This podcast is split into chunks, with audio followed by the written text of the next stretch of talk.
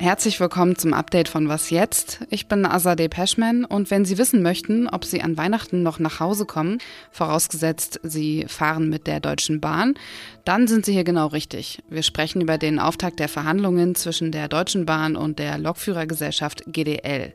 Und wir schauen nach Israel. Da wird im Hintergrund über die Freilassung der Geiseln verhandelt, die von der Hamas festgehalten werden. Redaktionsschluss für diesen Podcast ist 16 Uhr. Die Gewerkschaft Deutscher Lokomotivführer GDL und die Bahn sind heute in die Verhandlungen gestartet. Es geht um einen neuen Tarifvertrag. Zum Auftakt hat die Bahn ein Angebot vorgelegt, 11 Prozent mehr Bezahlung für 32 Monate und 2850 Euro Inflationsausgleichsprämie. Die GDL hingegen fordert eine höhere Inflationsausgleichsprämie und 555 Euro mehr pro Monat bei einer Laufzeit von zwölf Monaten. Außerdem fordert sie die Arbeitszeit zu verkürzen von 38 Wochenstunden auf 35 Stunden bei vollem Lohnausgleich. Das waren die Forderungen beider Seiten. Dann hieß es heute, die erste Verhandlungsrunde ist ohne Einigung zu Ende gegangen. Hanna Scherkamp aus dem Arbeitsressort von Zeit Online hat den Auftakt der Verhandlungen beobachtet. Hallo Hanna. Hallo. Hat dich das überrascht, dass die Verhandlungsrunde zu Ende gegangen ist, ohne dass sich beide Parteien einigen konnten? Mm, ich glaube schon, das war in Teilen überraschend, denn ohnehin ist ja vieles passiert heute, was ungewöhnlich ist. Also die Bahn hat ein sehr starkes Angebot schon vorab vorgelegt. Und außerdem hat Klaus Weselski, also der Chef der Lokführergesellschaft GDL, in den vergangenen Tagen ja sehr aggressiv gesprochen und er war sehr kampfbereit. Also er hat beispielsweise gesagt, die Messer seien gewetzt. Und da dachte man, da kommt jetzt wirklich heute der große Knall. Jetzt sind diese Tarifverhandlungen vertagt und ich würde schon sagen, das überrascht jetzt, dass beide Seiten offenbar sich kompromissbereit zeigen.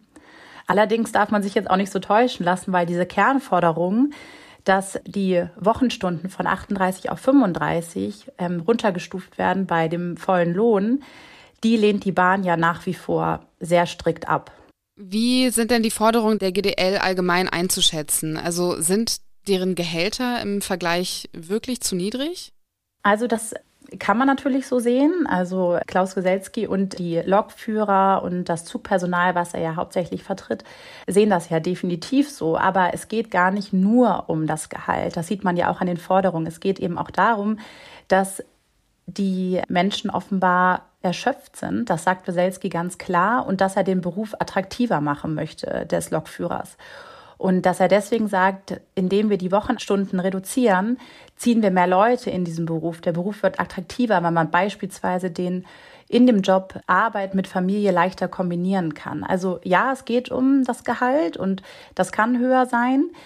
Es geht aber eben nicht nur um das Gehalt, sondern die Kernforderung ist ja sogar weg von dem Gehalt. Der Chef der GDL, Klaus Weselski, hat einen Bahnstreik auch über die Weihnachtstage nicht ausgeschlossen.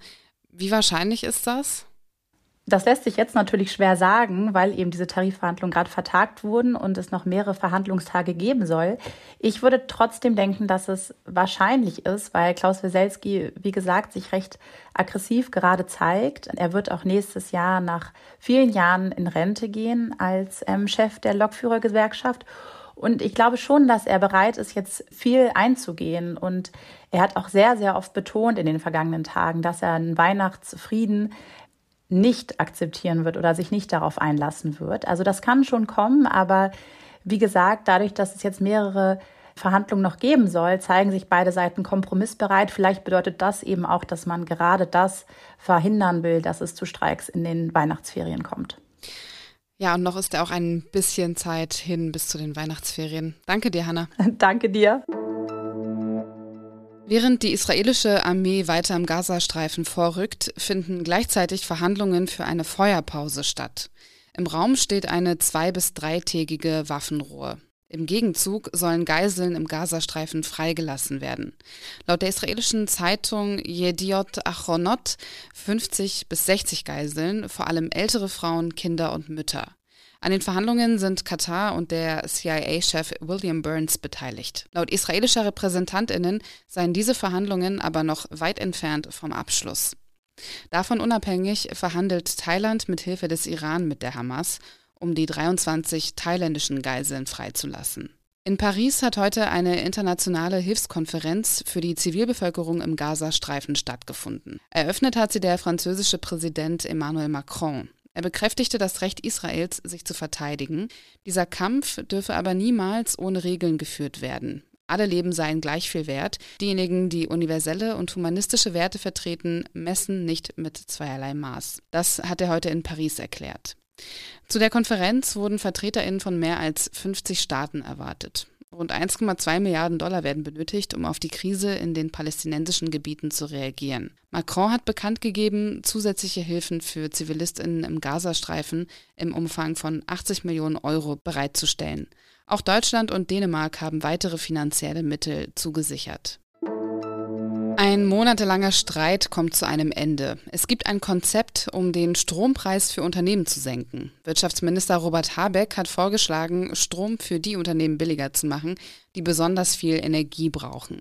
Damit soll das produzierende Gewerbe entlastet und verhindert werden, dass Unternehmen ins Ausland abwandern, also in Länder, wo der Strom günstiger ist als in Deutschland. Die Stromsteuer wird für das Jahr 2024 und 2025 gesenkt von derzeit rund 2% auf 0,05 Prozent. Laut Justizminister Marco Buschmann von der FDP sorge das für eine Entlastung von 2,75 Milliarden Euro. Ein Eingriff in den am Markt gebildeten Preis, also den Industriestrompreis, gäbe es nicht. Was noch?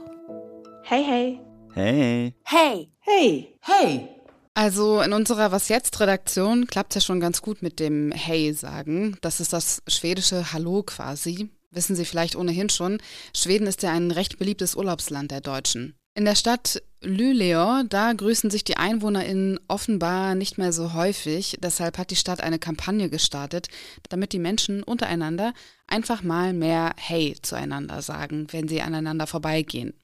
Wassa Koski hat die Kampagne initiiert und hat erklärt, dass die Menschen in Schweden ein wenig in sich gekehrt sein können und dass einander begrüßen ein Weg sei, Beziehungen aufzubauen. Die Frage ist nur, wie oft man sich draußen begegnet. Die Stadt Luleå liegt in einer Region, in der es im Winter nur drei Stunden am Tag hell ist und die Durchschnittstemperatur liegt bei minus 10 Grad.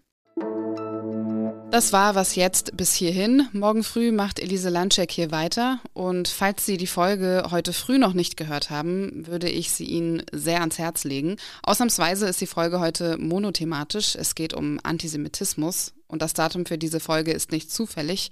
Am 9.11. jährt sich die Reichspogromnacht zum 85. Mal. Wenn Sie dazu oder zu dieser Folge Gedanken und Wünsche teilen möchten, was jetzt at zeit.de ist die Mailadresse Ihres Vertrauens. Ich bin Azadeh Peschman. Ihnen noch einen schönen Abend.